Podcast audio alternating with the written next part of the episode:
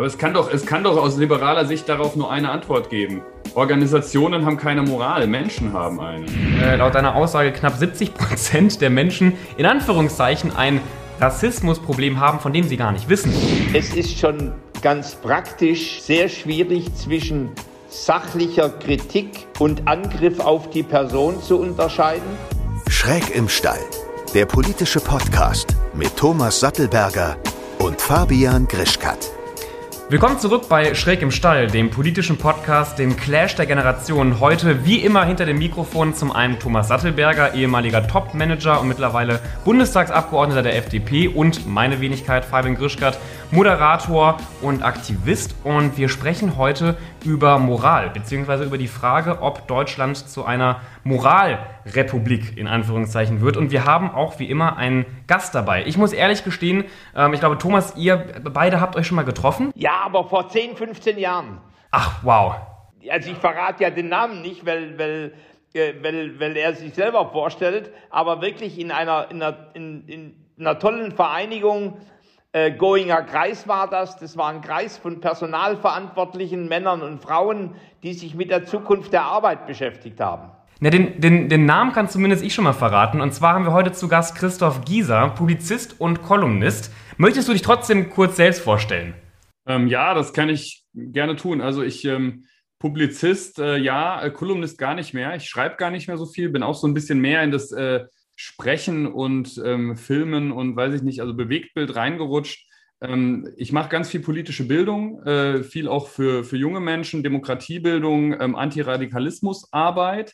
Ähm, und ähm, aber auch ansonsten einfach mit meiner Meinung gerne mal präsent zu, zu allen großen Themen, die die Demokratie bewegen, wenn man so will. Ja, du hast ja auch, ähm, ich habe ja natürlich im Vorhinein auch ein bisschen recherchiert und mich schlau gemacht über dich. Du hast ja auch mehrere Bücher geschrieben, unter anderem ein Buch zusammen mit äh, Liane Bettnatz, Deutschland dreht durch, die Wahrheit über die AfD. Und die Frage des Podcasts heute, der lautet ja auch, werden wir zu einer Moralrepublik? Und gerade die AfD ja, mokiert sich ja oft über angebliche Einschränkungen der Meinungsfreiheit. So Sachen wie, das wird man ja noch sagen dürfen, hört man da aus den Reihen ja schon häufig, sehr oft, nahezu täglich. Und die AfD lehnt ja auch jegliche Form von politisch korrekter Sprache ab. Ist es nicht alleine deshalb schon so unsere, sagen wir mal, moralische Pflicht als wichtiges Zeichen gegen rechts, politisch korrekte Sprache zu verwenden?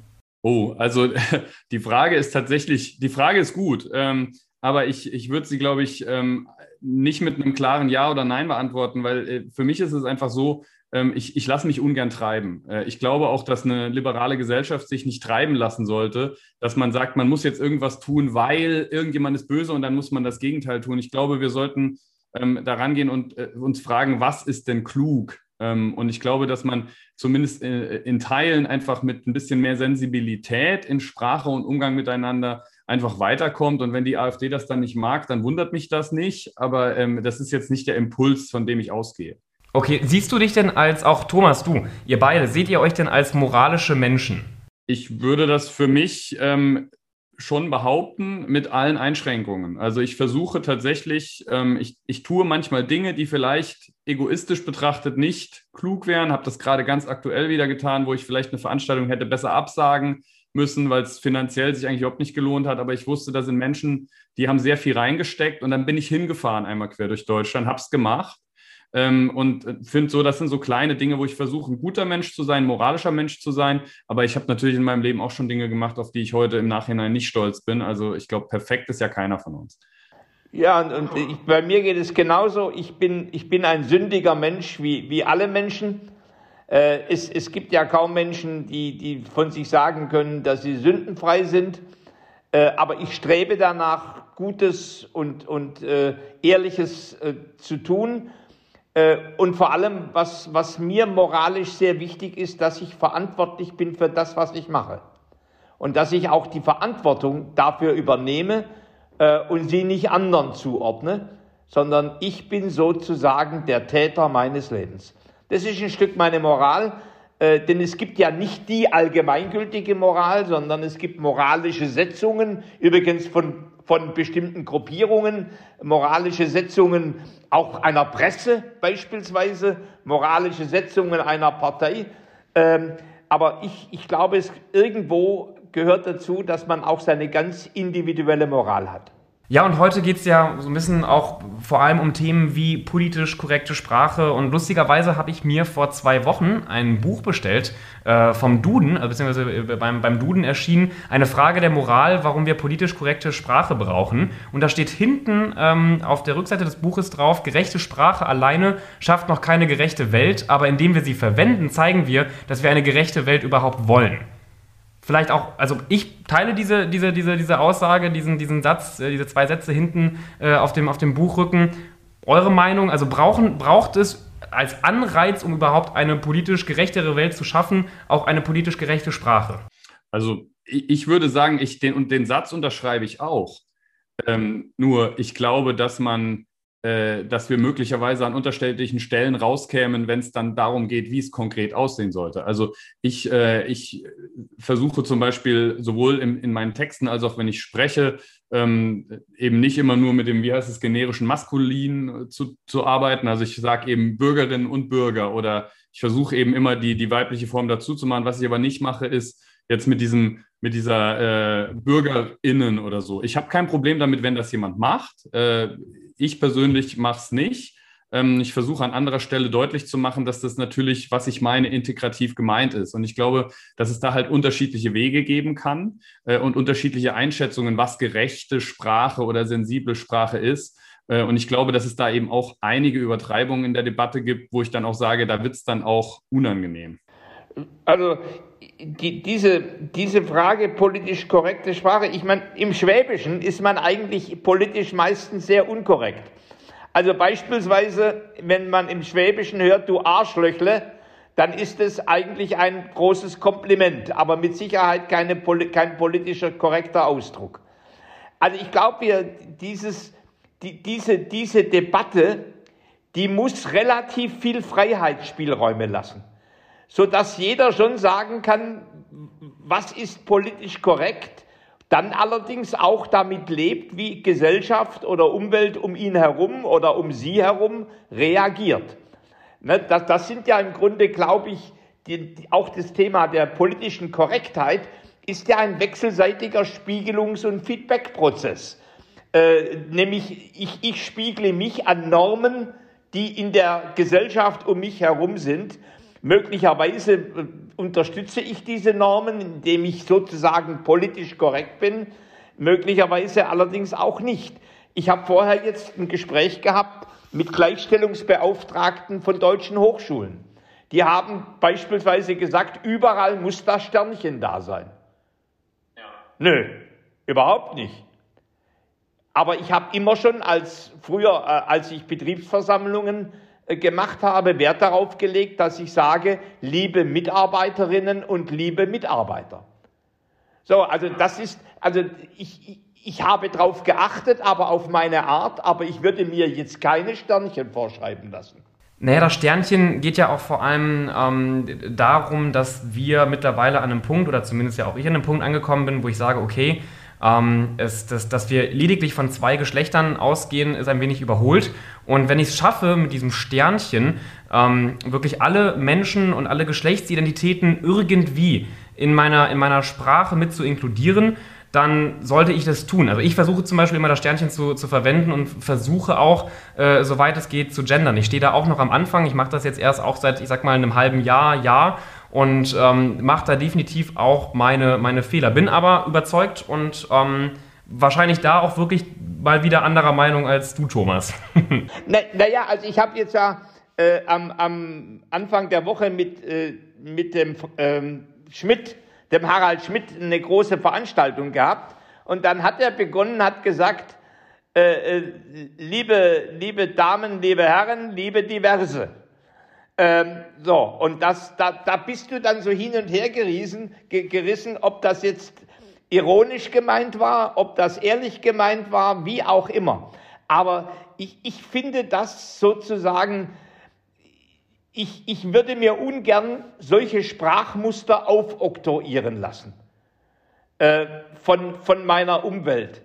Äh, auch, auch zu sagen lassen, wie, wie, das, wie das mit den Sternchen ist, wie ich das zu schreiben habe, ob ich, ob ich, äh, ob ich weitere Geschlechter zu erwähnen habe.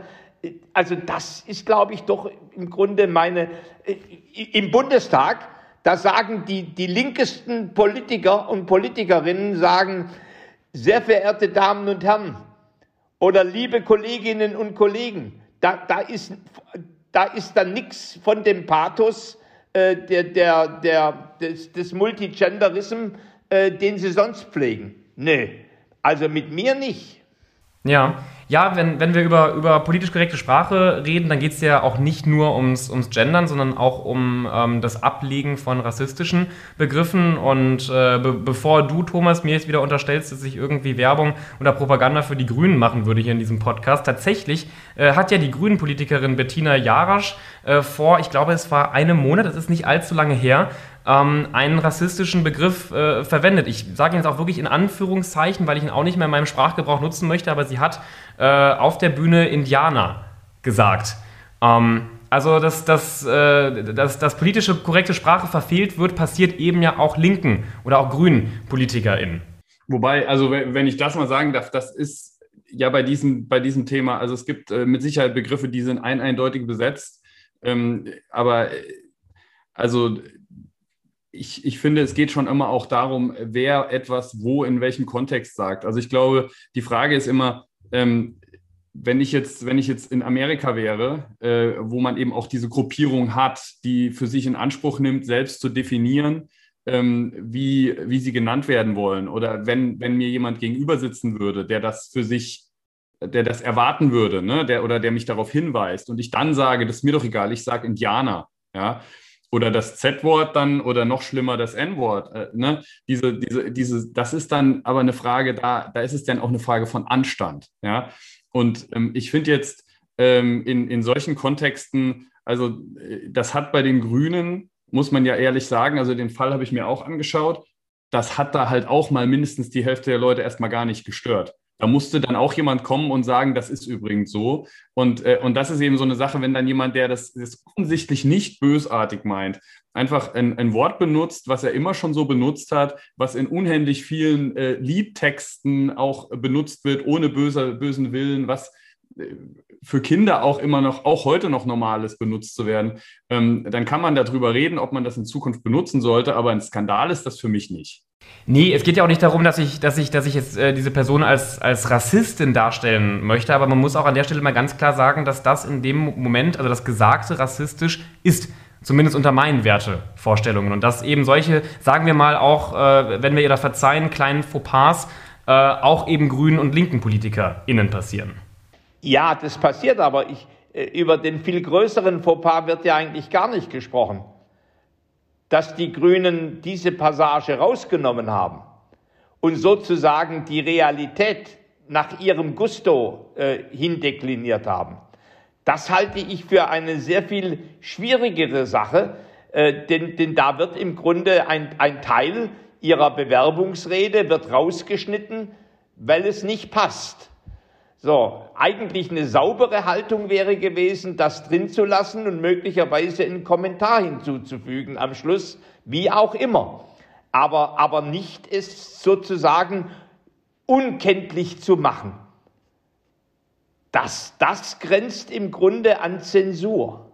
Na, weiß ich nicht. Also wenn, wenn angenommen, ich würde jetzt ein, ich würde ein Video aufnehmen und ich würde aus Versehen einen, einen rassistischen Begriff verwenden und man würde mich nachher darauf aufmerksam machen, ich würde das auch rausschneiden. Ähm, einfach weil ich ja nicht mehr möchte, dass überhaupt dieser Begriff. Aber du bist natürlich, aber du bist natürlich auch nicht, du bist aber natürlich auch kein Spitzenpolitiker, der für ein wesentliches Amt äh, kandidiert. Also du, du äh, an der Stelle würde ich mir, würde ich dann sagen, da müsste dann auch eine Form von Führungsverantwortung sein, zu sagen, dann macht man hier halt eine Debatte auf und dann steht man dazu, dass man was falsch gemacht hat und dann kann man das debattieren. Ähm, aber es ist eben mehr als nur eine Privatperson. Es ist nicht die Fa äh, Privatperson Fabian Krischkat, sondern es ist halt jemand, der sich für ein öffentliches Amt bewirbt. Ja, gut, das natürlich. Ich bin kein, ich bin kein Spitzenpolitiker äh, und den Punkt, dass man da eine Debatte rausmachen könnte, dass man auch mal dann bespricht, warum dieses Wort nicht mehr verwendet werden sollte, halte ich auch für, für deutlich sinnvoll. Wie steht ihr denn allgemein dazu? Also, ähm, ich bin mir bis heute unsicher. Natürlich verwende ich politisch korrekte Sprache, mir ist das unglaublich wichtig, auch gendern, aber auch ich stelle mir da immer wieder die Frage, ob das wirklich eine so große Auswirkung auf unsere Gesellschaft hat. Vielleicht gerade auch auf jüngere Generationen. Also glaubt ihr, dass das färbt ab, also indem wir zum Beispiel rassistische Begriffe nicht mehr verwenden, auch quasi in, in, in, wenn wir vor der, vor der Jugend sprechen oder wenn wir Kinder und äh, Schüler und Schülerinnen in der, in der, Schule erziehen, wenn wir da zum Beispiel Wörter wie gerade eben das, das, das genannte Wort nicht mehr verwenden, glaubt ihr, das hat einen politischen Einfluss? Also ich glaube, ich glaube, dass es zumindest wichtig ist, darüber zu sprechen. Ähm, und ähm, ich glaube, dass es, dass, dass alleine das darüber sprechen und das transparent machen schon dafür sorgt, ähm, dass sich Dinge ändern. Also ich muss ganz ehrlich sagen, ich bin ja auch äh, auf dem Dorf aufgewachsen und bei uns sind, äh, wenn, wenn ich mir überlege, was da früher ganz normal gesagt wurde, auch von Menschen, die mir nahestehen, wo ich weiß, dass da über, die haben sich da keine Gedanken drüber gemacht. Also ich sage jetzt einfach mal, äh, mit der Gefahr, dass es dann Shitstorm gibt, nur weil ich es auch gesprochen habe, früher zu sagen, wenn man jemanden getroffen hat, wo man es nicht erwartet hat, die Welt ist ein Negerdorf.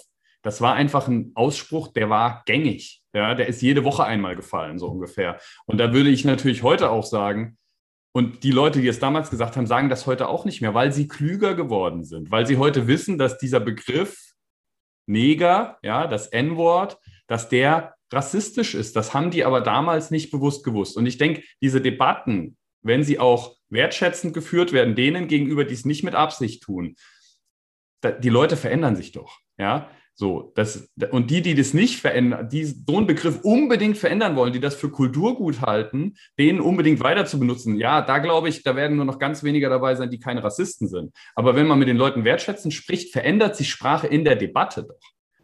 Also dieser, diese Frage, ob ich äh, andere Einstellungen zum Anderssein, als es früher üblich war, ähm, wenn ich das als einen Lernprozess verstehe, dann ist, glaube ich, ein gedeihliches Miteinander und auch eine Sprachentwicklung möglich.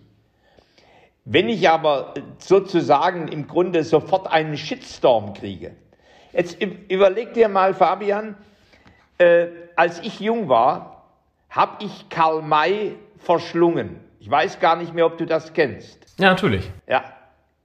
Und, und, und da, da wurden, wenn man das, wenn man wahrscheinlich die, die, die Bücher durchforstet, wird man jede, jede Form von rassistischer Konnotation finden. Und natürlich Winnetou und alles andere ist fester Bestandteil meiner Generation gewesen. Ich glaube nicht, dass die Debatte, die wir führen um Rassismus, bei 70 Prozent der Menschen in diesem Lande, die nicht in Metropolen leben, wo sozusagen Kulturkerne dieses Thema hochstilisieren und debattieren. Ich glaube nicht, dass 70 Prozent der Menschen Verständnis haben für diese Debatte, sondern ich halte das für eine Debatte im Augenblick von Minderheiten. So, jetzt ist es eine gute oder eine schlechte Debatte. Ich finde sie für gut weil sie Sensibilität schafft. Aber die interessante Frage ist ja, wie, wie gewinnt man sozusagen die restlichen 70 Prozent oder äh, 60 Prozent, es wird immer auch Unbelehrbare geben, wie, wie gewinnt man die, dass sie auch ihre Sprache weiterentwickelt? Auf das, was wir heute für moralisch halten, was die Standards sind.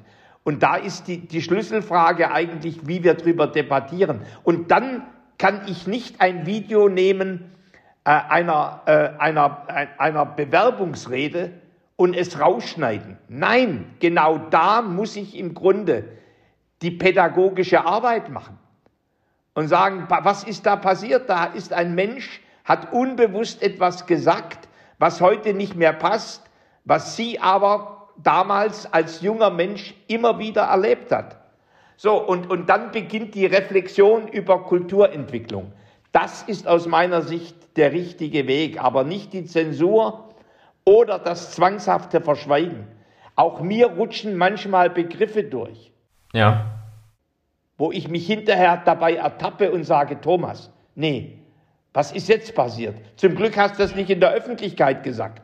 Ja, ich, was, was ich gerade, welche Frage ich mir gerade eben direkt gestellt habe, wenn du sagst, dass 70 Prozent der, der, der, der Menschen, die nicht in Metropolen wohnen und sich nicht tagtäglich anscheinend mit solchen Themen auseinandersetzen, quasi unbewusst ja immer wieder rassistische oder sexistische Begriffe in ihrer alltäglichen Sprache verwenden, dann würde das ja bedeuten, dass in Deutschland äh, laut deiner Aussage knapp 70 Prozent der Menschen in Anführungszeichen ein Rassismusproblem haben, von dem sie gar nicht wissen, weil ja niemand mit ihnen auch darüber, darüber spricht. Naja, also was heißt ein Rassismusproblem? Sie, Sie, haben, Sie haben zuerst mal hab, haben Ihre Wertvorstellungen sich nicht in der Art und Weise in, weiterentwickelt, wie das oder Ihre Normvorstellungen und Sprachmuster, wie das in bestimmten anderen Kreisen, die sich als besonders wichtig oder elitär empfinden, passiert ist. So, also, denn, denn im Augenblick ist es ja überwiegend eine Debatte, die, die natürlich schon von ganz elitären Gruppen geführt wird. Übrigens auch von sehr jungen. Ne, es, ist, es ist nicht eine Debatte, die jetzt wirklich die Bevölkerung ergriffen hat. So, also insofern ist natürlich das, was, was unser Gast heute mitbringt in seiner beruflichen Tätigkeit, die, die Jugenderziehung, die, die, die Erziehung, die politische Bildung, übrigens dann auch intergenerativ ganz, ganz wichtig in, in dem Zusammenhang. Aber man kann im Grunde Menschen nicht ihre Sprache einfach nehmen oder sagen, du bist im Grunde ein Rassist. So wird man die Menschen nicht gewinnen.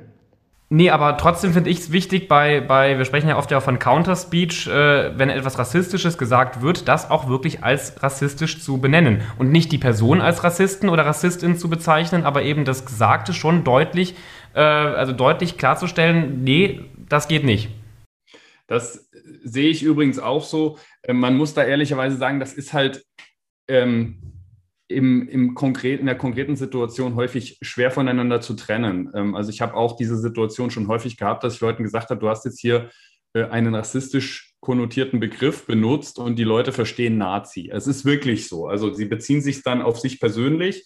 Das heißt, äh, man muss da eine große Sensibilität entwickeln, weil man will eben gerade nicht Leute vor den Kopf stoßen, die man gewinnen will. So, und ich habe äh, so über die Jahre doch gemerkt, man merkt relativ schnell, hat man es mit jemandem zu tun, der guten Willen hat und es einfach nicht weiß, oder hat man es mit jemandem zu tun, der eigentlich ein geschlossen rassistisches Weltbild hat. Und das ist übrigens relativ gleich verteilt, auch zwischen Land und, und Stadt. Äh, ich bin ja Dorfkind, insofern muss ich da mal auch eine Lanze brechen, dass die Leute auf dem Dorf vielleicht ein bisschen anders sprechen als in äh, Neukölln äh, oder, oder äh, weiß ich nicht, im Prenzlberg. Das mag sein, aber ähm, ne, also da, da, da gibt es durchaus auch Leute, die auf sowas sensibel achten. Die Gesellschaften sehen halt teilweise noch ein bisschen anders aus, das ist keine Frage, deswegen poppt manches nicht so hoch.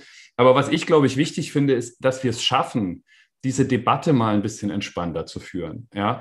Ähm, und zwar, und, und was wir momentan halt erleben, ist eine, eine krasse Polarisierung. Wir erleben auf der einen Seite Leute, die es eben zur, zum, zum Kern der Meinungsfreiheit stilisieren, ähm, rassistische Begriffe, Beleidigungen etc. nutzen zu können und die in Schulbücher zu drucken etc.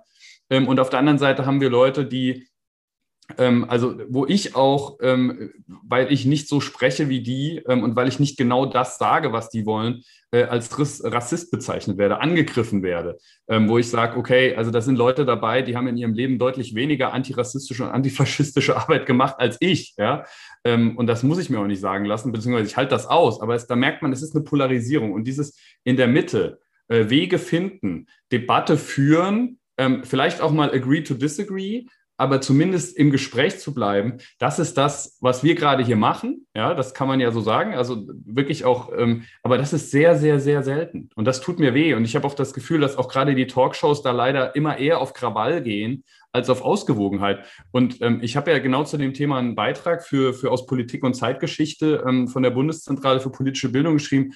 Ich hätte nie gedacht, wie viel Zuschriften ich dazu kriege von Leuten, die einfach sagen, und nicht hetzerisch, nicht, nicht, also nicht groß aufgehängt, sondern wirklich äh, danke, dass es jemand mal versucht hat, differenziert darzustellen, ohne dass die in allem meiner Meinung sein, sein müssen. Es fehlt der differenzierte Impuls, der Versuch, Lösungen zu finden, die für alle in Ordnung gehen. Ja, weil, weil natürlich, es ist schon ganz praktisch sehr schwierig zwischen sachlicher Kritik und Angriff auf die Person zu unterscheiden. Das ist übrigens im zwischenmenschlichen Bereich überwiegend so beim Thema Kritik. das ist schon schwierig genug. Und wenn es dann sozusagen noch in einer polarisierenden und Gegnerposition aufgebaut wird, dann gibt es dazu keine Versöhnung. Und das, das führt im Grunde nur, dass im Grunde beide Seiten sich an dem Thema eska eskalieren.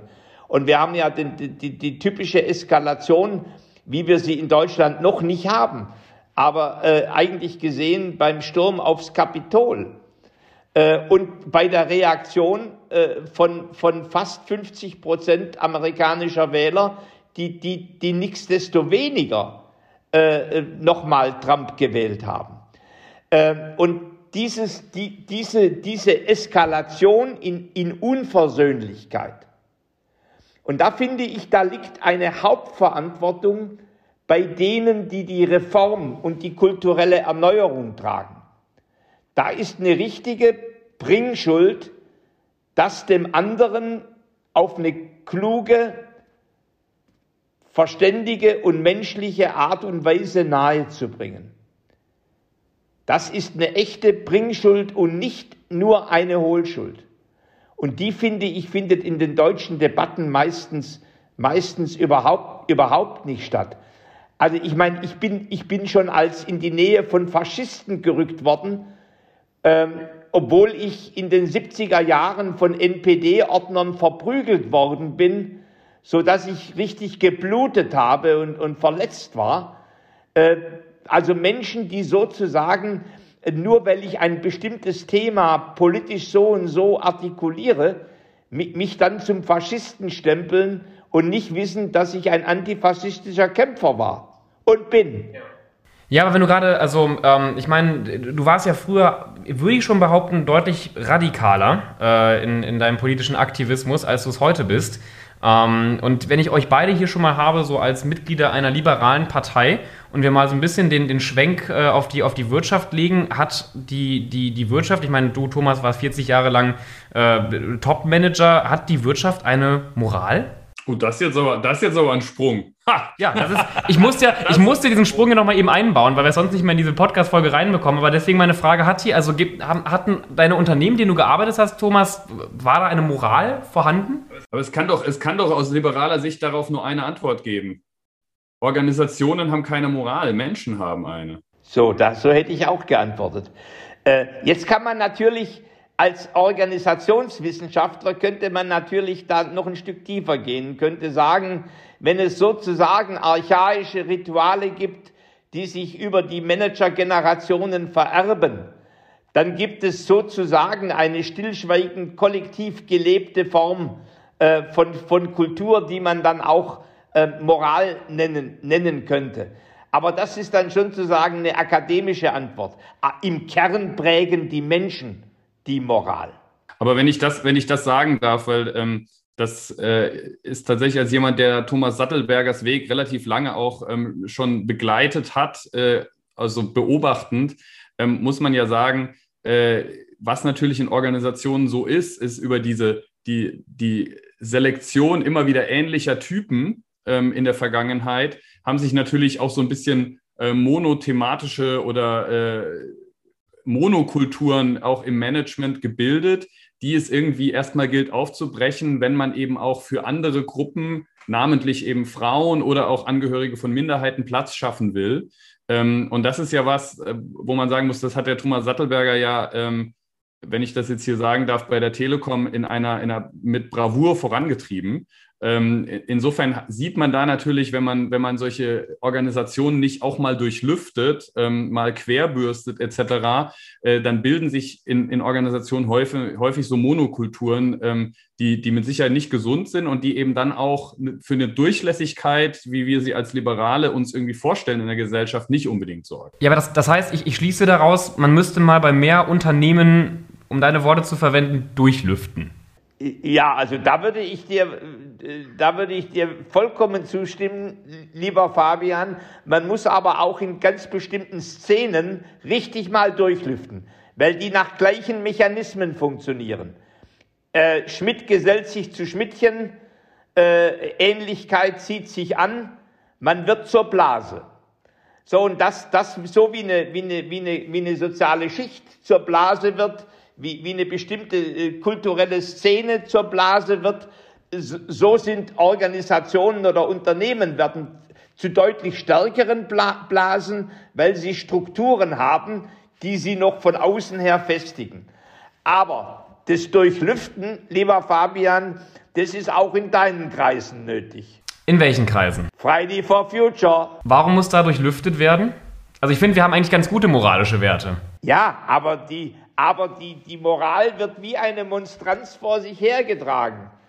Äh, und, und der Andersdenkende, der läuft bei euch schon Gefahr, äh, nicht, sonderlich äh, geschätzt, geschätzt zu sein, obwohl eigentlich der Diskurs mit dem anderen zur eigenen Revitalisierung und zur Erneuerung und zum, zum Besserwerden nur beitragen kann. Also die Menschen, die ich von Fridays for Future kenne, ich selbst äh, bin ja auch, also ich, ich, helfe immer Fridays for Future, aber ich selbst bin ja auch kein großer Redner, der sich da in den Vordergrund stellt oder im Mittelpunkt steht. Aber die Menschen, auch eine Luisa Neubauer, die ich kennenlernen durfte, äh, die haben immer ganz gerne diskutiert. Und äh, auch mit sehr, ich sag mal, von ihrer moralischen Perspektive widersprüchlichen Menschen. Ja, also ich habe ich hab selber andere, ich habe schon andere Diskussionen erlebt.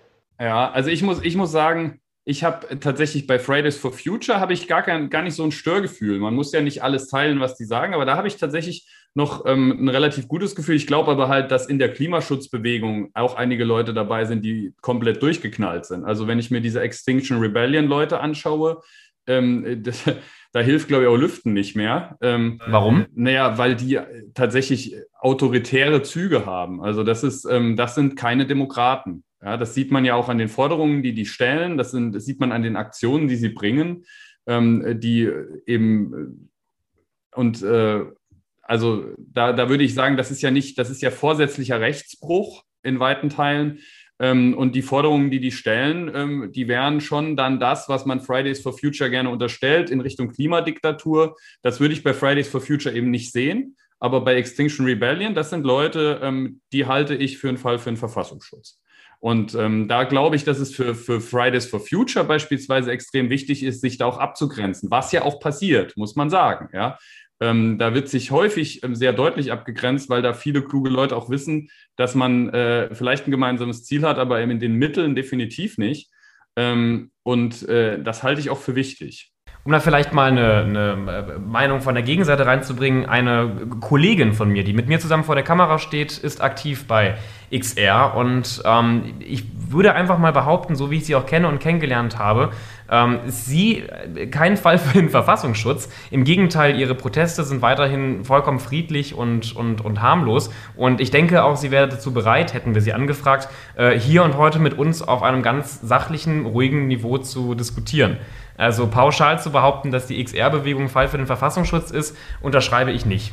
Da sage ich jetzt aber, das wäre im Zweifel, würde ich dir genauso jemanden auch von der AfD äh, finden können. Aber ich finde eben, wenn man sich anschaut, was die, was die äh, Manifeste von Extinction Rebellion sagen und dahinter wird sich dann eben versammelt, ähm, dann müsste man sich davon schon lossagen. Also wer, wer sagt, ich möchte das Ganze hier mit äh, demokratischen Mitteln, ich gebe der anderen Meinung auch recht. Und ich sage hier nicht, wir haben einen Klimanotstand, in der die Demokratie ausgehebelt werden darf. Wer das nicht sagt, der kann aber da auch nicht mitmachen. Also ich finde, da muss man dann eben auch mit gleicherlei Maß messen. Ähm, ich sage auch jemand, der sich in der AfD engagiert, ähm, die eindeutig äh, Ziele verfolgt, die mit unserer Verfassung nicht übereinzustimmen sind, selbst wenn der sich immer ganz harmlos äußert, muss sich da mit vereinnahmen lassen, weil er sich entschieden hat, in diesem Club dabei zu sein. Und das würde ich auf einer anderen Seite genauso sagen. Ja, oder man lässt sich von der AfD wählen. Das ist auch schon mal passiert.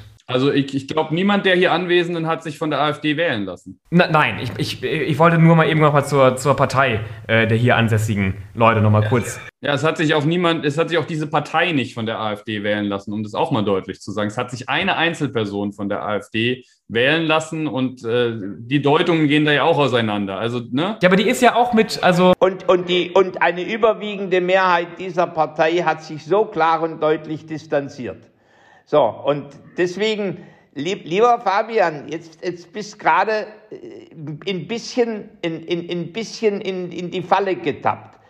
Der Punkt ist, du stehst gerade, wenn du Mitglied bist irgendwo, für das Verhalten des Gesamten. Und du würdest übrigens auch für das Verhalten von Kemmerich gerade stehen müssen, wenn du nicht dagegen aufgestanden, wenn ich oder andere nicht dagegen aufgestanden wären und eine Mehrheit, eine überwiegende Mehrheit in dieser Partei gesagt hat, so nicht. Und falls du dich wieder aufstellen lässt, unterstützen wir dich nicht. Äh, ich würde sogar noch einen Schritt weiter gehen. Ich, ich würde genauso wie ich einem Menschen zubillige, dass er sogenannten rassistische Sprache aus Versehen benutzt, kann auch eine Partei äh, Fehler machen, gravierende, wie beispielsweise oder einzelne Mitglieder. Und wenn diese Partei beispielsweise, egal ob das der Kemmerich war oder ob das die, die Maskenbetrüger bei der CSU sind, wenn dann die Organisation als solche sich klar und deutlich distanziert und sagt, wir haben damit nichts zu tun, dann ist doch das in Ordnung. Denn auch da gilt eine, auch da gilt eine Fehlerkultur. Niemand, niemand ist ohne Sünde. Das würde man sich bei der Linkspartei und der SPD mal äh, wünschen, dass sie sich von ihren Putin-Freunden mal so klar distanzieren, muss ich ganz ehrlich sagen. Also wenn ich da nach Mecklenburg-Vorpommern schaue oder den ehemaligen brandenburgischen Ministerpräsidenten oder dem ehemaligen Bundeskanzler. So, das sind Debatten, da geht es auch wirklich um Moral, weil es halt noch dazu auch um viel Geld geht. Also ähm, das sind Debatten, die, die, die sind mir eigentlich viel zu, die sind mir viel zu klein in Deutschland. Das hat nichts mit Partei. Das würde, da würde, das würde ich übrigens auch sofort sagen, wenn das ein Liberaler tun würde. Also ich habe auch, ne, wir hatten ja auch mal einen Möllemann. Ähm, das sind Leute, da, da, muss eine Organisation auch Kante zeigen und solchen Leuten die Tür weisen. Und äh, das ist eben das, was wir gerade sehen. Ähm, wenn ich mir anschaue, Putin tritt die Werte der liberalen Demokratien äh, mit Füßen in einer Art und Weise, ähm, die wirklich schlimm ist. Äh, und dann tun sich demokratische Parteien schwer damit, sich da klar zu positionieren. Ähm, und Altkanzler kriegen da auch noch richtig viel Geld. Ähm, das finde ich moralische Fragen, die werden mir zu klein diskutiert. Thomas, du, du grinst gerade, du wolltest noch was sagen, oder? Nein, ich, ich, ich, ich habe mir nur mal überlegt, wenn der Lanz die neue linken Vorsitzende fragen würde, wie sie zu Trotzki steht und zu Lenin, Massenmördern der Geschichte. So, und solche, solche Debatten, die sind mindestens so wichtig wie die Debatten über rassistische Worte. Beides muss seinen Platz haben. Und was, was ich, was, wieso ich gerade gelächelt habe, ist, weil natürlich eine Rassismusdebatte breit geführt wird. Aber diese andere Debatte eher im, ja, wo? In den Niederungen stecken geblieben ist. Sagen wir mal, wir, wir sind heute inzwischen in einer Republik angelandet, wenn, die, wenn, wenn das Thema von links herkommt, wird schon der Mantel des Verzeihens drüber gelegt. Äh, und wenn der Mantel von konservativ herkommt, dann wird gebasht. Ich, ich muss ganz ehrlich sagen, ich, äh, ich, ich kann mich dazu nicht äußern, weil ich eben ja auch kein Parteimitglied der, der Linken bin.